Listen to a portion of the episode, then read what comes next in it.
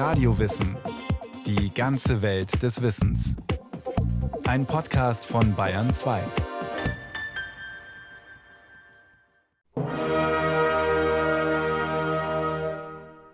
Der 2. Juni 1967 sollte eigentlich ein ehrwürdiger Tag werden, an dem die Berliner sich von ihrer gastfreundlichsten Seite zeigen. Der Schah von Persien wollte sich an diesem Abend mit seiner Frau in der Deutschen Oper in Berlin Mozarts Zauberflöte ansehen. Nach sechs Tagen Bundesrepublik sollte es endlich weniger Politik und Proteste geben, dafür Papagena und Papageno. Und noch weniger sollten Plakate und Trillerpfeifen von Demonstranten den Schah stören. Doch der Tag wird ein Desaster. Vormittags kommt es bereits zu Auseinandersetzungen. Jubelperser, verdeckte Mitarbeiter des iranischen Geheimdienstes, greifen Anti-Schah-Demonstranten mit Prügelstöcken an. Als die Polizei endlich eingreift, geht sie allerdings nicht gegen die Jubelperser vor, sondern gegen die Demonstranten. Auf Pferden und mit Wasserwerfern. Abends vor der Oper, auf einer weiteren Demonstration, dann die Eskalation. Wieder attackieren Polizisten Demonstranten. Sie prügeln auf sie ein. Scheuchen drängen sie in enge Gassen. Der Lehramtsstudent Benno Ohnesorg will vor der Polizei fliehen und rennt mit anderen Studenten in einen Hinterhof in der Nähe der Oper. Vermutlich denkt er, es sei ein Durchgang.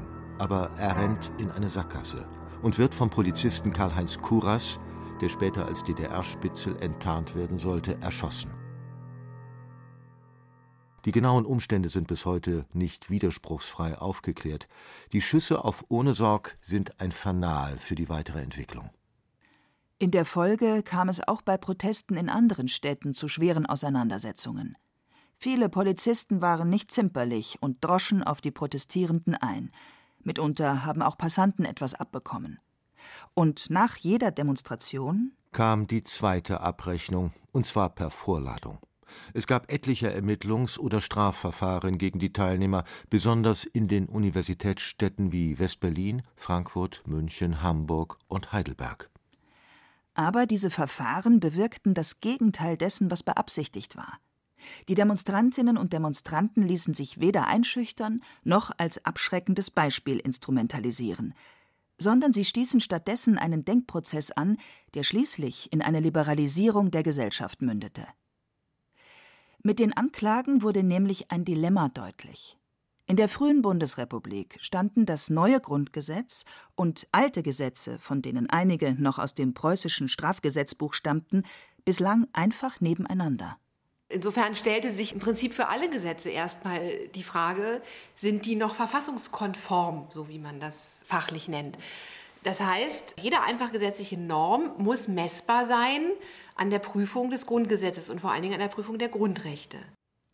Ohne die massenhaften Anklagen hätten die unterschiedlichen Gesetzeskulturen wohl noch weitere Zeit nebeneinander existiert. Mit den Anklagen wurden die alten Gesetze am neuen Grundrecht ausgerichtet, und das neue Grundgesetz spricht den Deutschen in Artikel 8 die Versammlungsfreiheit zu. Aber die Staatsanwälte führten den Paragraph 116 ins Feld, ein Paragraph aus dem preußischen Strafgesetzbuch, 19. Jahrhundert. Paragraph 116 Absatz 1 wird eine auf öffentlichen Wegen, Straßen oder Plätzen versammelte Menschenmenge von dem zuständigen Beamten oder Befehlshaber der bewaffneten Macht aufgefordert, sich zu entfernen, so wird jeder der Versammelten, welche nach der dritten Aufforderung sich nicht entfernt, wegen Auflaufs mit Gefängnis bis zu drei Monaten oder mit Geldstrafe bestraft. Durch diesen Paragraphen konnten sich die Demonstrierenden schnell strafbar machen, ohne das überhaupt zu merken. Wenn die Polizei eine Demonstration auflösen wollte und das nur den Teilnehmern im hinteren Teil des Zuges sagte, andere das aber gar nicht mitbekommen hatten und die Demo daher nicht beendeten, begingen sie eine Straftat. Genau das besagte der Paragraph 116, der sogenannte Auflaufparagraph. Ein anderer Paragraph sprach von Aufruhr, dessen man sich schnell schuldig machen konnte, wenn man auf einer Demonstration war, von der aus Widerstand gegen die Staatsgewalt geleistet wurde. Wer wegen Aufruhrs verurteilt wurde, sollte mit nicht weniger als sechs Monaten Gefängnis bestraft werden. Wenn einer eine Straftat beging, konnten alle anderen dafür haften. Das galt auch für den Landfriedensbruch.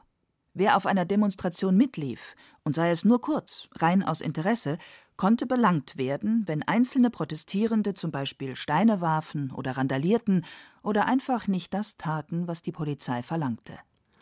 Der Rechtsgeist von Paragraph 116 hatte weniger einen mündigen, kritikfähigen Bürger vor Augen, als vielmehr einen stummen Untertan. Die Juristen in der Wissenschaft und an den Gerichten mussten also angesichts all der Demonstrierenden, die angeklagt waren, die Gesetze zeitgemäß und verfassungskonform interpretieren. Die Juristin Caroline Dostal hat sich diese Interpretationen genau angesehen. Dann haben jetzt die Richter gesagt bei den ersten Instanzen, hm, also wenn ich mir so ein Demonstrationsgeschehen mal unter dem Blickwinkel angucke, dass ich möchte, dass Demonstrationen stattfinden und dass das ein demokratisches Recht ist, dann muss ich vielleicht auch einkalkulieren, dass da mal ein bisschen Kuddelmuddel auftaucht vielleicht es auch sogar zu Gewaltausschreitungen kommen kann. Das darf ich aber nicht allen in dieser Menschenansammlung befindlichen Menschen anlasten. Die öffentliche Ordnung, vorher einer der wichtigsten Schützlinge des Staats, konnte, ja durfte nötigenfalls nach Ansicht der Richter zugunsten der Meinungsäußerung auf der Straße kurzzeitig gestört werden. Eine höchst moderne Ansicht und aufgrund dieser Ansicht sprachen viele Richter in den Amtsgerichten die angeklagten Demonstranten frei. Damit war der Rechtsweg aber nicht zu Ende. Viele Urteile wurden bis zum Bundesgerichtshof gebracht, wo weniger modern argumentiert wurde und die alten Paragraphen wie gehabt angewandt wurden. Trotzdem, ein Stein war ins Rollen gebracht. 1970 war es soweit. Mitbestimmung Mitverantwortung in den verschiedenen Bereichen unserer Gesellschaft wird eine bewegende Kraft der kommenden Jahre sein. Wir können nicht die perfekte Demokratie schaffen. Wir wollen eine Gesellschaft, die mehr Freiheit bietet und mehr Mitverantwortung fordert. Diese Regierung sucht das Gespräch. Sie sucht kritische Partnerschaft mit allen, die Verantwortung tragen sei es in den Kirchen, der Kunst, der Wissenschaft und der Wirtschaft oder in anderen Bereichen der Gesellschaft. Das kündigte Willy Brandt 1969 in seiner Regierungserklärung an, als er das Parlament mit dem mittlerweile berühmten Satz einschwor, mehr Demokratie zu wagen. Ein gutes halbes Jahr später verabschiedeten die Regierungsparteien SPD und FDP das dritte Strafrechtsreformgesetz und schafften damit Aufruhr und Auflauf als Straftatbestand ab. Am gleichen Tag wurden die vorherigen Urteile zu den jeweiligen Verstößen auf Demonstrationen aufgehoben und die offenen Verfahren eingestellt. Hier haben die Politiker ganz im Sinne der Demonstrierenden gehandelt.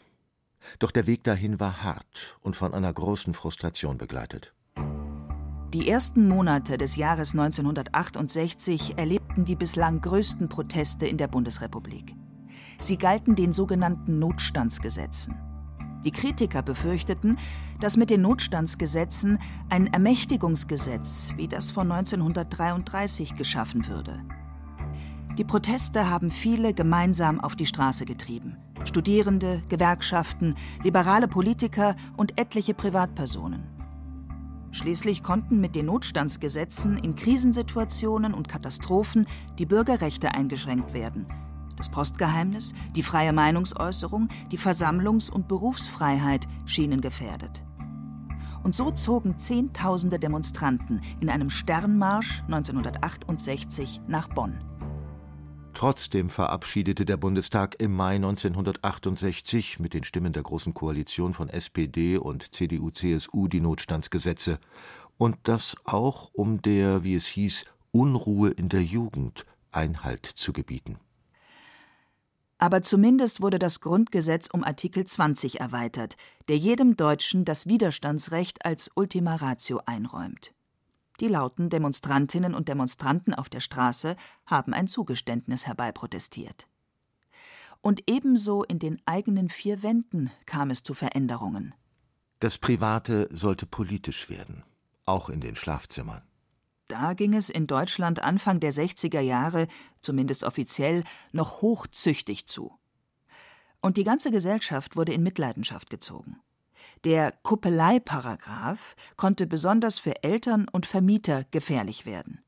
Die Eltern mussten aufpassen, dass ihre Kinder nicht mit möglichen Sexualpartnern allein waren. Kam es zum Geschlechtsverkehr, drohte den Eltern Gefängnis.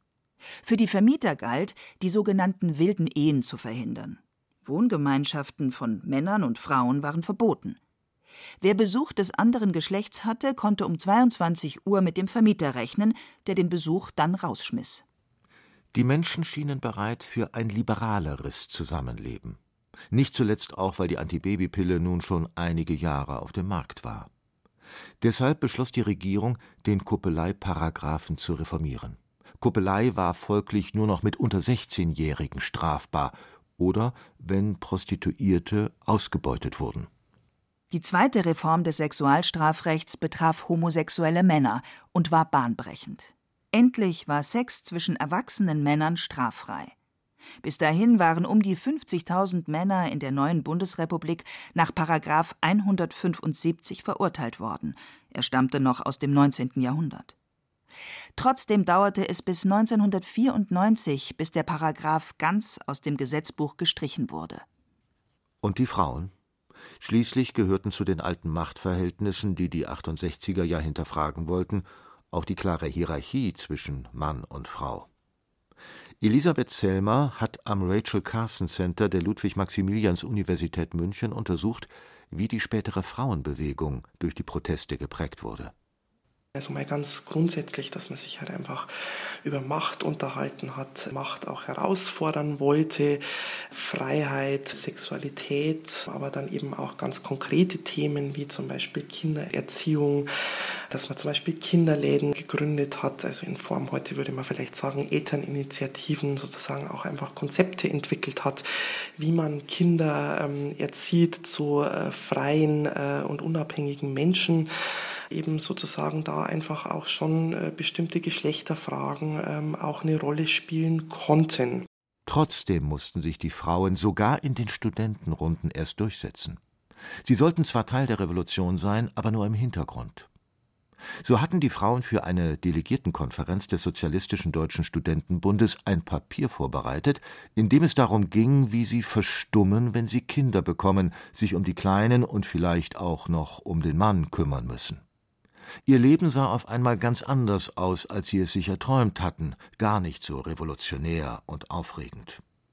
Aber die Männer wollten das Papier nicht diskutieren. Da warf eine Studentin aus Wut über die Ignoranz eine Tomate mitten auf das Podium. Für einige ist diese Tomate der Startpunkt der neuen Frauenbewegung. Die Frauen gründeten die sogenannten Weiberräte, machten also innerhalb der Studentenrevolte ihre eigenen Gruppen auf. Es entstand die neue Frauenbewegung in Deutschland, die mit Arbeitsgruppen, Protesten und Diskussionen zum Beispiel für das Recht auf Abtreibungen kämpfte. Einen Coup landeten die Frauen 1971, als sie mit einer Aktion die Aufmerksamkeit der gesamten Gesellschaft auf sich zogen. Auf der Titelseite des Magazins Stern bekannten 374 Frauen, wir haben abgetrieben. 1974 beschloss der Bundestag dann zwar nicht, Abtreibungen komplett zu legalisieren, aber er führte eine Dreimonatsfrist ein, in der Schwangerschaftsabbrüche nach einer Beratung straffrei bleiben. Für die Bewegung selber war das zunächst schon mal eine große Enttäuschung. Also man hat sich dann natürlich auch so ein bisschen in dieser Wahrnehmung der Welt bestätigt gefühlt. Das also Patriarchat hat gesiegt und die Kirchen und die äh, Gerichte das Bundesverfassungsgericht erklärte die neue Regelung nicht einmal ein Jahr später für verfassungswidrig. 1976 gab es einen erneuten Anlauf, der weiter hinter den Forderungen der Frauenbewegung blieb, und erst 1992 kam es zu der Regelung, die bis heute gültig ist. Schwangerschaftsabbrüche sind grundsätzlich verboten, es gibt aber Ausnahmen. Hier gelten zum Beispiel Fristen, ein Beratungszwang und es spielen Gesundheit der Mutter und des Kindes eine wichtige Rolle. Eine Kompromisslösung. Aber wir haben noch gar nicht über das Epizentrum der Studentenbewegung gesprochen, die Universität. Die Universität war nicht nur der Ort, wo sich die Hauptakteure der 68er fanden, sondern sie war auch der Ort, an dem diejenigen zusammenkamen, die später an den Schaltstellen der Macht saßen. Die Richter, die Politiker, die Wirtschaftsbosse. Wer die Universitäten veränderte, veränderte das Denken der zukünftigen Entscheidungsträger. Und die Hochschulen hatten Veränderungen dringend nötig, fand etwa der Studentenführer Rudi Dutschke. Es kommt hinzu die Erfahrung der Studenten in den Hörsälen, die überfüllten Hörsäle, die Unfähigkeit der Professoren, den Stand der wissenschaftlichen Forschung noch zu rezipieren. Wir haben eigentlich eine Ergänzung der Großunternehmer durch herumreisende Professoren, gewissermaßen Manager der Universität, die nichts mehr begreifen. Die Hochschulen waren Ordinarienuniversitäten, Betriebe, in denen die Lehrstuhlinhaber das Sagen hatten. Wissenschaftliche Mitarbeiter und Studierende sollten nicht groß mitbestimmen. Aber genau das forderten die Studierenden. Sie wollten den alten Autoritäten nicht fraglos hinterherlaufen und verlangten mehr Rederechte und einen leichteren Zugang zu den Hochschulen. Ähnlich waren die Forderungen beim ersten Sit-in in Deutschland. An einem Juninachmittag 1966 versammelten sich Studenten der Freien Universität Berlin, um ihren Unmut auszudrücken über drohende Zwangsexmatrikulationen nach Ablauf der Regelstudienzeit und über das Verbot, die Universitätsräume für politische Veranstaltungen zu nutzen. 1969 ebnete dann ein neues Berliner Hochschulgesetz den Weg für demokratischere Universitäten und beschränkte die professorale Macht, zum Beispiel bei Entscheidungen über Forschungsgelder, Promotionsstellen und Prüfungsordnungen. Wie auch in Berlin hatten die Studierenden in vielen Universitätsstädten, etwa in Frankfurt, München und Heidelberg, rebelliert. In Hamburg schoben sich während der Immatrikulationsfeier am 9. November 1967 die beiden Studenten Detlef Albers und Gerd Hinnack-Behlmer vor die Professorenriege und hielten das Transparent hoch, das die Kritik der Studenten zusammenfasste. Unter den Talaren Muff von tausend Jahren. Schon vor diesen Uni-Unruhen hatten sich Politiker Gedanken über eine modernere Hochschule gemacht. Nach und nach kam es in allen Bundesländern zu Hochschulreformen. Begeistert, dass nun ein frischer Wind durch die Unihallen wehen sollte, waren aber beileibe nicht alle. Konservative Politiker, Hochschulrektoren und Professoren stellten sich teils vehement gegen die Neuerungen. Die Folge waren verschleppte Reformen, Widerstand, Klagen, manchmal auch Parallelgremien, die weiter auf die Entscheidungsmacht der Professoren setzten. Trotzdem waren die Stufen der Hochschulhierarchie ein bisschen niedriger geworden. Und mit dem 1971 beschlossenen Bundesausbildungsförderungsgesetz, kurz BAföG, wurde es für diejenigen, die aus weniger einkommensstarken Familien stammen, leichter zu studieren. Die aufsehenerregenden 68er-Proteste dauerten etwa ein Jahr. Wäre es bei der ursprünglichen Idee geblieben, auf die Politik als APO, als außerparlamentarische Opposition einzuwirken, dann hätte der Einfluss der 68er hier vielleicht sein Ende gefunden. Aber einige Demonstrantinnen und Demonstranten traten nach ihrem Studium den langen Marsch durch die Institutionen an. Die eigentliche Idee hatte eine etwas andere Konnotation, als wir sie heute normalerweise verwenden. Dutschke, von dem das ja stammte, der meinte schon, dass man die Institution von innen auch kaputt machen kann. Wirklich kaputt machen. Nicht verändern, sondern kaputt machen. Und wir haben natürlich gesagt, wir werden die auch verändern. Wir gehen rein in die Institution und werden die verändern. Wir waren uns bewusst, dass die Institutionen auch uns verändern werden. Aber wir wollten auch die Institution verändern. Knut Nevermann, der 1968 AStA-Vorsitzender an der Freien Universität Berlin war, ist einen sehr langen Marsch gegangen, war später unter anderem Staatssekretär im Wissenschaftsministerium Sachsen und in Berlin Staatssekretär für Wissenschaft und Forschung. Wie andere ehemalige Studierende wurde er aber keineswegs mit offenen Armen empfangen, sondern mit dem radikalen Erlass. Der radikale, kam ja erst 72. Es gab schon vorher natürlich Bemühungen jetzt der Verwaltung, dass sie jetzt nicht jeden reinlassen wollten. Gut, das kann ich verstehen. Der Radikalerlass selber war ein Bombenfehler. Der hat so viel falsche Opfer produziert. Der radikalen Erlass, verabschiedet von Bund und Ländern, sollte dafür sorgen, dass nur solche Bewerber in den öffentlichen Dienst kommen, die verfassungstreu sind wobei natürlich umstritten war, was Verfassungstreue überhaupt bedeutet. 3,5 Millionen Menschen wurden systematisch überprüft. Der Gewerkschaft Erziehung und Wissenschaft zufolge wurden fast 1500 Menschen entlassen oder für eine Stelle im öffentlichen Dienst abgelehnt. Das war die wohl deutlichste Antwort der Regierungschefs der Länder und der Regierung von Willy Brandt auf die unliebsamen Auswüchse der Demonstrationen. Brandt bezeichnete später den Erlass als Fehler. Knut Nevermann wurde zwar verhört, blieb aber im Dienst. Und auch Gerd Hinnack-Behlmer und Detlef Albers, die zwei Hamburger Studenten mit dem Transparent, haben sich durch die Institutionen gearbeitet und es zum Hamburger Staatsrat bzw. zum Bremer SPD-Landesvorsitzenden gebracht. 1968 ist lange vorbei. Aber vieles von dem, was damals gefordert wurde, fand Eingang in die Gesetzgebung etwa die Abschaffung des Kuppeleiparagraphen, die Lockerung des Abtreibungsverbotes, die Änderung im Demonstrationsrecht und in den Hochschulgesetzen. All das machte die Gesellschaft zu einer liberaleren, als sie es zuvor war.